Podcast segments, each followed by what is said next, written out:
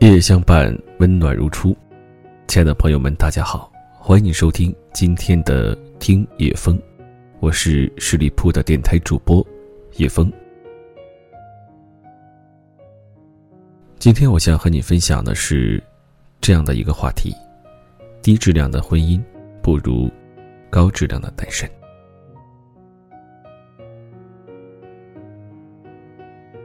你不用慌忙的走入婚姻。更不用凑合着相濡以沫，你一定可以在单身的岁月中找到属于自己生命的意义，然后在适合你的婚姻中感受到爱的真谛。我一直坚定的认为，人应该是因为爱情而结婚，而婚姻最好的模样，也应该是这样：你爱一个人，想和他长长久久的生活在一起，愿意和他一起承担。风风雨雨，想和他面对柴米油盐，于是你们依靠自己的力量建造了一个家，有了爱情的结晶，一生一世，白首不相离。可是，不知道从什么时候起，我发现婚姻这个东西已然没有那么纯粹。太多人把婚姻当成一个到一定年龄就必须要完成的任务。因为不结婚好像成为了一种难以启齿的行为，父母会因为自己的孩子那么大年龄还没结婚而抬不起头，而我们自己也会被来自方方面面的压力弄得喘不过气来。于是很多人就此妥协，不再去痴痴等待爱情的到来，而是接受相亲，和一个差不多的人结婚。这样的感情。不好不坏，不温不火，谈不上爱，也说不上不爱。可也就是这样的感情，可能会让我们日后的婚姻生活出现很多问题。两个来自不同家庭的人突然要生活在一起，所有的细节问题都需要磨合，大到房子装修的风格，小到床单是什么颜色，都会产生矛盾。和争执，而这个时候就需要爱来从中调和。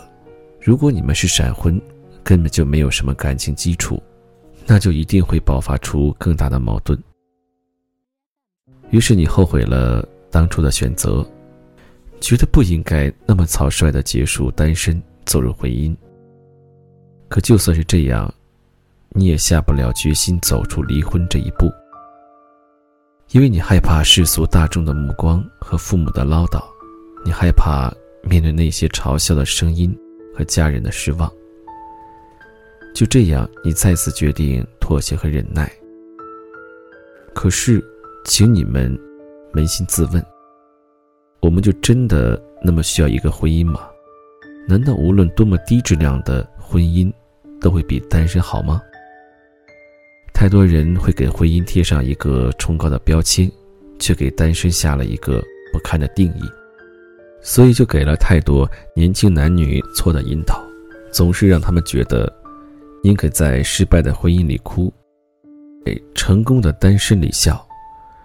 可这样的结果，就是害人害己，毁了自己的一生不说，可能还会给下一代人带来无穷尽的痛苦。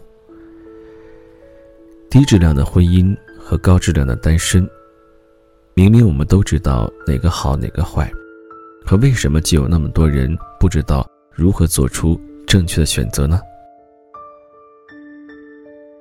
我有一个同事刘姐，上班的时候认真工作，下班以后按时回家，是个典型的贤妻良母。刚认识她的时候，只知道她的老公是出租车司机。有一个十二岁的女儿，家庭和谐幸福。一段时间相处下来，我觉得刘姐这个人哪里都好，可就是没什么存在感，总是淡淡的。别人叫她打麻将，她不去；别人叫她去逛街，她也不去；别人请她唱歌，她不去；别人约她去爬山，她还是不去。我觉得这个人可能就是那种。无欲无求型的，也没什么兴趣爱好。可有一次，单位组织书法培训班，鼓励大家都参加。我看见他眼睛里散发出一种从未见过的光芒，好像是羡慕，也好像是激动，但又好像是胆怯。于是我就问他：“刘姐，你也喜欢书法呀？”他淡淡的笑了一下：“没有，就随便看看。”我又说：“喜欢就去学呗，这么好的机会。”他摇摇头，没有再说话。后来有一天早上上班，我看见他的眼睛有点肿，好像是哭过的样子，也没敢问到底怎么回事但他突然问我。小王，你知道我为什么不去报名吗？啊！我被他一问有点愣神，想了一下才明白，他是在说前段时间的书法培训班，于是就摇摇头说：“不知道啊，你不是不太喜欢吗？”他笑得有点凄凉，我怎么会不喜欢呢？我很喜欢，从小就喜欢。没结婚的时候也一直写，可后来，说着，他的眼泪就流了下来。我一下慌了神，赶紧站起来，手足无措的给他递了一张纸巾。原来他大学毕业以后就来到了这个单位工作，本来圈子就不大，他的性格又比较内向，所以到了二十七岁还没结婚。那个时候，他这个年龄还没结婚，在别人看来就是一件很奇怪的事情，所以他的父母就匆匆忙忙着手为他物色人选，安排相亲。一切就那样顺理成章的发生了，他都还没来得及了解这个男人的脾气秉性，就已经披上嫁衣嫁给了他。第二年，他们的女儿就出生了。年复一年，日复一日。在长期相处的日子中，他才发现这个男人的小毛病太多了。他喜欢喝酒，喝醉了经常骂人，甚至动手。他还喜欢撒谎，也没什么上进心。原来的工厂破产以后，每天只会怨天尤人。刘姐想了好多办法给他弄了一辆出租车，也不好好运营，三天打鱼，两天晒网。这样一个男人，还是一个典型的大男子主义者，不允许刘姐对他有什么忤逆，就连刘姐最喜欢的书法也被他讨厌和嫌弃。几年前的一个晚上，刘姐在屋子里写书法，他喝了酒从外面回来，一进屋看见刘姐在写字，就开始发脾气：“啊，你还有闲工夫弄这些玩意？你挺悠闲啊！我下岗了，你心情还挺好。”是吧？凭什么你们这种单位就不倒闭？凭什么你们这种人就拿着高工资还那么轻松？你还想有爱好？去你妈的！就这样，他骂骂咧咧的把刘姐所有的写字工具从窗户里扔了下去。刘姐没有哭，但从那天开始，再没有碰过毛笔。就算偶尔心里闪过这个念头，也只是自嘲的摇摇头。我听完以后特别惊讶，这样的混蛋男人，这样的婚姻，刘姐还坚持了十几年。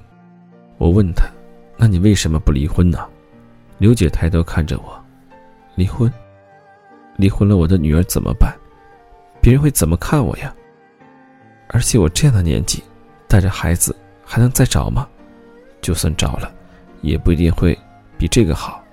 算了，就这么凑合着过吧。”我被他说的哑口无言，就算是让他尊严全无，他也不愿意放弃这段婚姻；就算是让他遍体鳞伤，他也没有勇气回到单身的生活。我不知道他是懦弱还是勇敢，我也不知道他想一想接下来的几十年会不会觉得可怕。可是我觉得，这样的婚姻真的不如单身一人。最起码，单身的我，可以。爱我所爱，恨我所恨，最起码单身的我可以拥有作为一个人最基本的自由和尊严。找一个爱的人结婚，就是为了可以有一个地方为自己挡风遮雨。可你现在所承受的所有风雨，都是这个人给你带来的。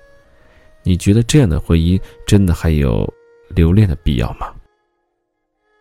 你说你为了孩子不能离婚，可你知道吗？从小生活在没有爱的家庭里，孩子会更加没有安全感，更加恐惧婚姻。这会给他的一生带来莫大的伤害。低质量的婚姻还不如高质量的单身。与其在这段不适合你的婚姻里沉沦，还不如果断转身，在单身的岁月里好好走下去。这样，不论是对你自己还是对孩子，可能都会是最好的结果。我有个朋友，恋爱一年，结婚三年，孩子一岁半，终于通过法定诉讼，结束了这段婚姻。其实从他们恋爱开始，不和谐、不稳定的种子就已经生出了萌芽。这个男人是个既大男子主义又自私自利的人。朋友们一起出去，他从来都是第一个坐在桌子前的人，上了菜永远都是拿起筷子就吃，没有水了。只会指挥我朋友去倒，到付钱的时候开着玩手机，还不许我朋友掏钱包。这个男人除了这些毛病以外，还对我朋友极度苛刻，不许他单独和朋友出去，不许他常和朋友出去，不许参加单位同事的聚会，不许陪客户出去应酬，不许买贵的衣服，不许给亲人买礼物，不许。这许许多多的不许让我听得气都喘不过来，但这还不是最可怕的。这个男人收走了我朋友的银行卡，说是因为他花钱太厉害，存不住钱，所以帮他管着，而且还强迫他停掉了信用卡，说要买什么东西就给他说，他来帮他买。我听完以后毛骨悚然，鸡皮疙瘩起了一身，这也太可怕了，不是吗？还没结婚就这样。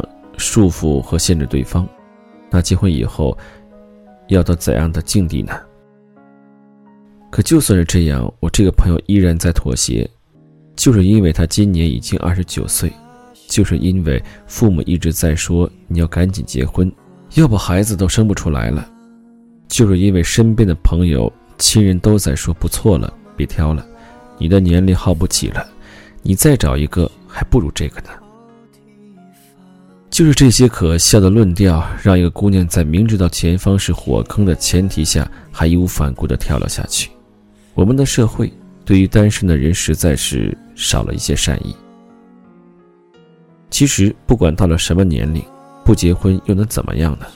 我单身，但是我过得很快乐；我单身，但是我过得很充实；我单身，但我一直在努力提升自己；我单身，但我依然在。期待爱情，这样真的不可以吗？朋友结婚后的日子，就如我们之前想到的，不幸福、不快乐，没自由，压力大。我们一度觉得他消失在了这个城市中，不和任何人联系，没有什么社交，甚至朋友圈发的都少了。当我们再次有他的消息时，他说自己要离婚了，带着一个一岁半的儿子。搬出了那个不幸福的围城。这一次依然有很多的阻力，依然有太多不相干的人来给他说：“你可不能离婚呐！你离婚了，孩子怎么办？你这个年龄再带着孩子要怎么找呢？”可吃过亏的他却坚定：不适合就是不适合，不管曾经付出了什么，为了之前已经失去的再搭上之后的一生，那一定是最傻的。姑娘彻底明白了，低质量的婚姻还不如高质量的单身。与其和这个男人在这场婚姻中相互折磨，让孩子从小就生活在这样一个父母不相爱的环境中，还不如及时抽身。不管什么时候醒悟都不会晚，因为早一分钟离开错的人，就有可能早一分遇到对的人。姑娘说：“就算这一辈子都不能再遇见爱情，那也要自己好好活，因为现在自己才算是可以真正的自由的呼吸，而不是每天都那样小心翼翼。”我看到现在的他努力工作，学习外语。他说要塑造一个完美的自己，为自己、为孩子打造更优质的生活。其实，优质的生活不只是在经济上的富足，而是行为上的自由、精神上的满足、情绪上的愉悦、心灵上的放松。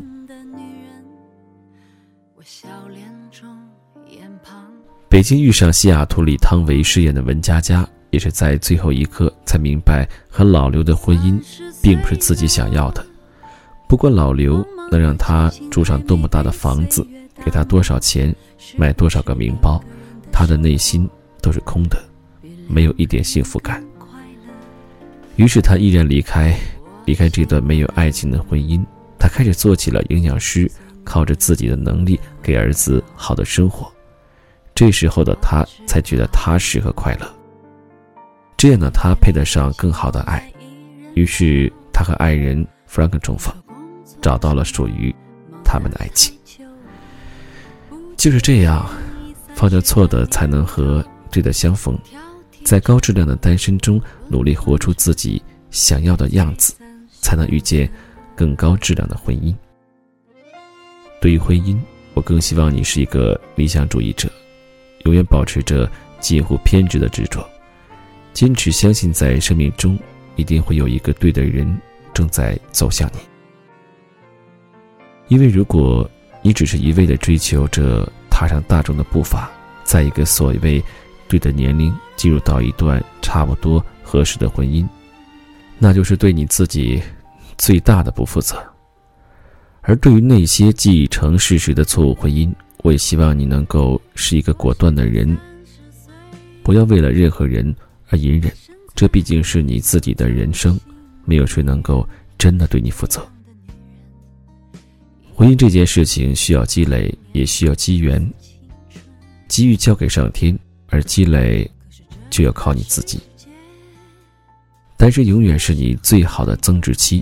当你觉得自己还配不上理想中的婚姻时，不如就静下心来提升自己吧。千万。别因为任何原因急着走进一段婚姻，也不要为走进了一段婚姻就给自己的一生判了无期徒刑。毕竟，低质量的婚姻永远比不上高质量的单身。那听完今天的故事之后，如果你现在的感情当中遇到什么问题或者困惑，不管你是单身还是在。热恋当中，还是已经结婚了？你可以把你的心事告诉叶枫。如果你相信我的话，可以加入我的个人微信“叶枫”的拼音小写一九八五一三一四，叶枫一九八五一三一四。感谢你收听今天的听叶枫，让我们下期节目再会